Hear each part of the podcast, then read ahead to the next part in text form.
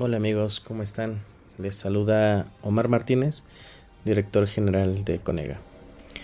Pues últimamente hemos estado sufriendo todavía un poco los embates de los residuos de los remanentes que dejó la pandemia. Hemos entrado también de lleno ya en lo que son las nuevas aperturas, ahora sí ya como tal, gracias a Dios los niveles de vacunación aumentaron, los niveles de contagio han disminuido, pero en fin, estamos saliendo de todos estos problemas cuando empezamos con otros más. Empezamos con una guerra en Europa del Este que muchos pensamos que tal vez no nos afectan o que no es parte de lo que nosotros o nuestro día a día. Pero estamos muy alejados de lo que es la realidad, ya que en este mundo hemos estado tan globalizados que al final de cuentas sí nos está afectando. Entonces, bueno, lo que es el, el, tema del día de hoy en este podcast va a ser qué es lo que está pasando con los precios de los alimentos. ¿Están aumentando y a razón de qué porcentaje? ¿Ok? Bueno, pues comencemos. Bienvenidos nuevamente al podcast restaurantero. Bueno, pues a finales de la semana pasada, este podcast está grabando el lunes 4 de abril. A finales de la semana pasada, bueno, salieron ya las previsiones en lo que es en, el, en, todas partes del mundo, las, las, previsiones que esperan de los alimentos. Y esperamos que los precios de los alimentos sigan disparándose lo que es todo este año. Por ejemplo, el día primero de abril, el Departamento de Agricultura, el USDA, eh, informó que los, los, costos de los productos básicos van a aumentar lo literal hasta el cielo, el producto, los precios del menú hacia los restaurantes. Bueno, pues sí, esperamos que los costos de los productos básicos van a ir continuando hacia una tendencia hacia arriba todo lo que son las industrias restauranteras y todo el, producto retail, bueno, pues sí, va a empezar a ejercer más presión sobre los precios y eso nos va a afectar directamente en nuestros negocios. Eh, en parte de lo que son los informes, dijo que las perspectivas de los precios de los alimentos y sobre todo los menús de los restaurantes y servicios como de catering, eh, buffets, eh, incluso el tema de dark kitchens, en fin, todo lo que tenga que ver con todo el tema de la gastronomía van a aumentar entre un 5.5 y un 6.5% este año. Y, y, eso, aunado a las expectativas que tiene México de inflación, bueno, este, este, este año se espera que la inflación sea más alta que el 2020. Y créanme que va a ser complicadísimo tener una tasa de inflación más allá arriba del 6% o 7%, que es lo que se está esperando, porque ¿qué es lo que está afectando el tema de la guerra en Ucrania? No nada más el tema del costo de los alimentos nada más se vino afectado por las cadenas de suministros, el que el problema que hubo eh, el año pasado con todo el tema de, la cadena de suministros. Ahora, con el tema de la guerra en Ucrania, pues Rusia eh, es uno de los grandes productores de trigo, de soya y de, en fin, de muchísimos materiales que indirectamente está afectando a todo el mundo. Se espera, por ejemplo, que los precios de los combustibles empiecen a aumentar entre un 3 y un 4%. De hecho, ya lo estamos notando. Por ejemplo, se quitaron los subsidios en toda la franja, en todas las, en toda la franja norte en, en los combustibles. Empezó a haber ya una escasez de combustibles en los estados del norte debido a que eh, sí, para muchos es en, en, las ciudades fronterizas sobre todo, porque sí es más barato cruzar a México, cargar gasolina que hacerlo en Estados Unidos, ya que allá aumentó muchísimo el tema de los combustibles. Aquí ya empezaron a aumentar en algunos promedios que hemos visto ya está a 23.90 el precio de la gasolina magna y 25.50 el precio de la gasolina premium. Eso en que obviamente nos va a afectar pues que mucha de todos nuestros proveedores eh, pues al aumentar el precio de los combustibles en automático lo van a transferir a los precios de los alimentos y eso nos va a ejercer una presión muchísimo mayor ¿no? Eh, se espera, por ejemplo, que la inflación desde frutas y verduras hasta la carne de res, el aceite, eh, o sea, realmente nos estén empezando a, a, causar muchos problemas. Entonces, ¿qué es lo que nosotros recomendamos? Ahorita hacer una revisión realmente de costos de recetas, empezar a hacer una revisión profunda de lo que tengan que estar haciendo operativamente, empezar a disminuir, no puedes disminuir los costos de receta quitando productos lo que nosotros hacemos es eficientar el gasto, es decir, empezar a revisar cómo son tus gastos actualmente. Ojo, también va a empezar a aumentar el costo de mano de obra. Entonces espera que, por ejemplo, el prime cost, o lo que nosotros llamamos el costo de alimentos más el costo de mano de obra, que normalmente está centrado en un restaurante entre un 55, un 60%, eh, aumente ligeramente un 2%, eh, por el hecho de que, pues precisamente, todo el, la menos fluctuación de personal, bueno, empieza a aumentar los, los, los costos de mano de obra. Por ejemplo, se espera que la carne de res, la carne de pollo en particular, aumente en este año. Se espera que la carne de res aumente un 4%, de un 4 a un 7%. Y eh, los precios que eh, de la que es la carne de, eh, de todo el, genérico de carnes aumente un 15.5%.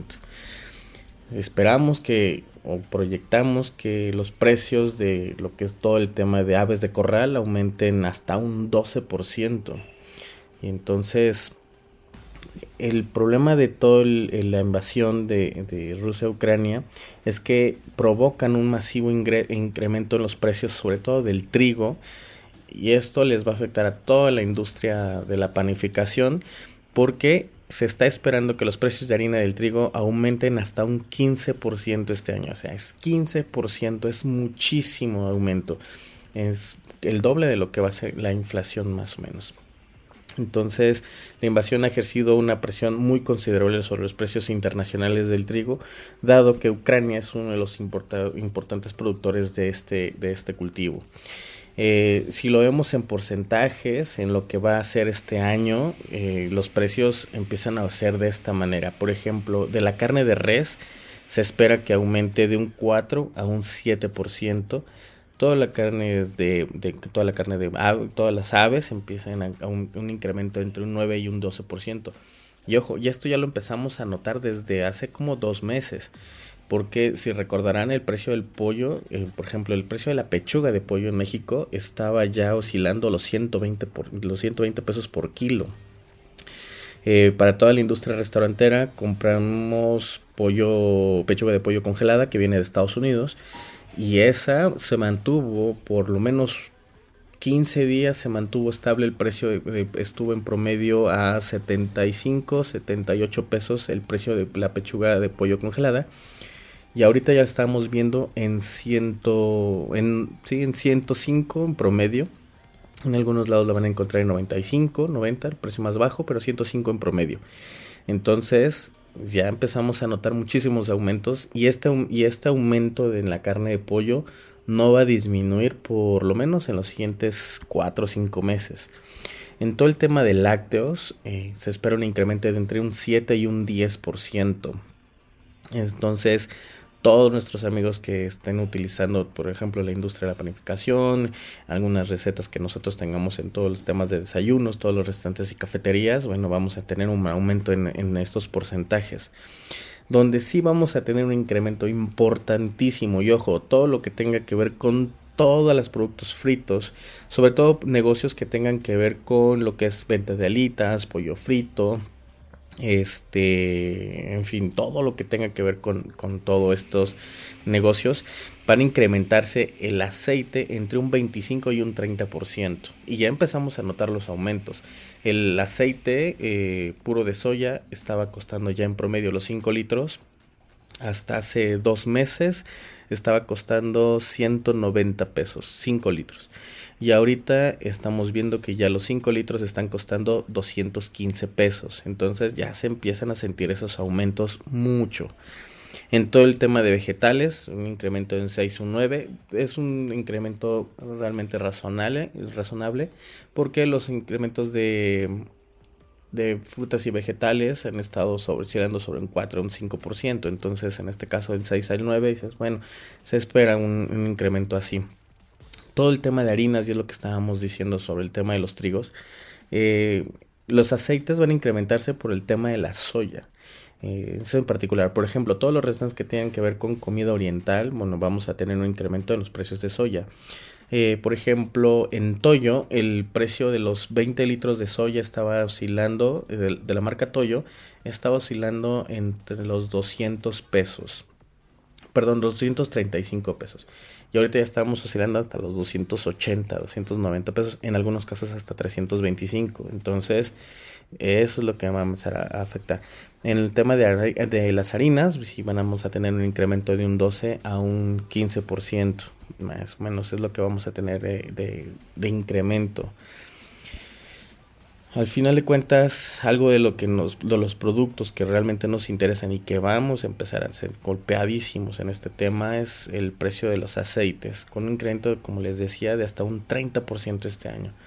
O sea, 30% es un aumento súper, súper considerable que tenemos que mantenerlo ahí en, a raya.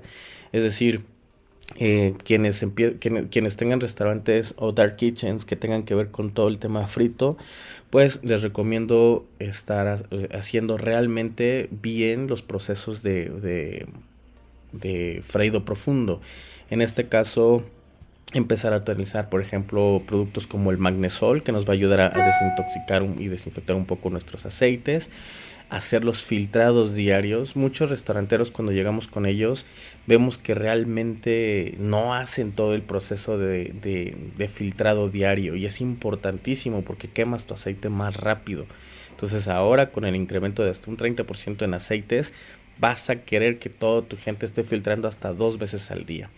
También es importantísimo eh, recordar los enemigos del aceite, que es el oxígeno, el agua y las harinas. Es decir, pues por eso es importante filtrar. Es importantísimo también no estar eh, mezclando o echándole productos con demasiado hielo a las freidoras. Porque pues toda esa, toda esa agua, al final de cuentas, va lastimando todo lo que es todo el aceite. Eh, se espera precisamente que toda esta combinación, bueno, ejerza una presión considerable sobre los márgenes de los, restaurantes y sobre todo los, gerentes operativos van a tener toda esta problemática porque van a tener que estar trabajando con márgenes de, de maniobrabilidad mucho más cortos. Entonces, han estado haciendo encuestas en, en, todo el mundo, no nada más en México o en Estados Unidos, en todo el mundo, en todo el tema de la industria restaurantera, y ninguno espera que este año alivia el problema. Aún se acabe el conflicto en Rusia con Ucrania en los siguientes eh, dos meses, esto no se va a ver reflejado inmediatamente. Esto se va a ver reflejado posteriormente. ¿Por qué? Por lo mismo, que es al final de cuentas no es, no es tan rápido los cambios. Entonces, bueno, es importantísimo todo esto que sepamos de lo que vamos a estar haciendo. Por ejemplo, en una entrevista, la semana pasada le hicieron una entrevista a Kit Endrink, él es el director de la Academia de Suministros de un restaurante de pollo frito que se llama Saxby's, esto en Estados Unidos. Y cuando le estaban preguntando qué es lo que está esperando, si realmente todo el tema de la cadena de suministro se, se vaya a mejorar este año, él dijo que pues están tratando de, solucionar los problemas, pero normalmente dice que lo que tratan de ver es una luz al final del túnel, pero no la ven tan tan pronto. Dice que al final de cuentas eh, están, estamos saliendo de una pandemia y estamos entrando en una guerra. Entonces, pues difícilmente ahorita todo estos vamos a encontrar un, una luz al final del túnel, ¿no? Es lo que él, él menciona. Entonces, pues al final de cuentas todos tenemos que estar preparados y es importantísimo que estemos preparados en el tema de todos los gastos. Súper, súper importante. Recuerden que indicadores como lo que es energéticos no pueden rebasar más del 4% de tu venta mensual gastos de publicidad no más allá del 2% de tu gasto mensual. Ahora es cuando debemos de tener un mejor control del costo y del gasto. Debemos de tener manejos operativos inteligentes. ¿Ok? Bueno amigos, pues esto fue todo y no lo hacemos para deprimirnos, al contrario, esto es una señal de, advertencia de lo que tenemos que estar trabajando en nuestros restaurantes si queremos realmente, como dice Keith Hendricks, ver realmente la luz al final del túnel. Pues muchísimas gracias amigos, si tienen alguna duda, por favor háganosla saber, envíenos un correo electrónico y eh, podamos, y también si quieren ayuda, pues también tenemos todos estos servicios. Bueno, pues me despido. Mi nombre es Omar Martínez, director general de Conega. Espero que les sirva toda esta información y por favor úsenla y mantengan el tintero y empiecen a trabajar en sus negocios. Bueno, pues gracias, hasta luego.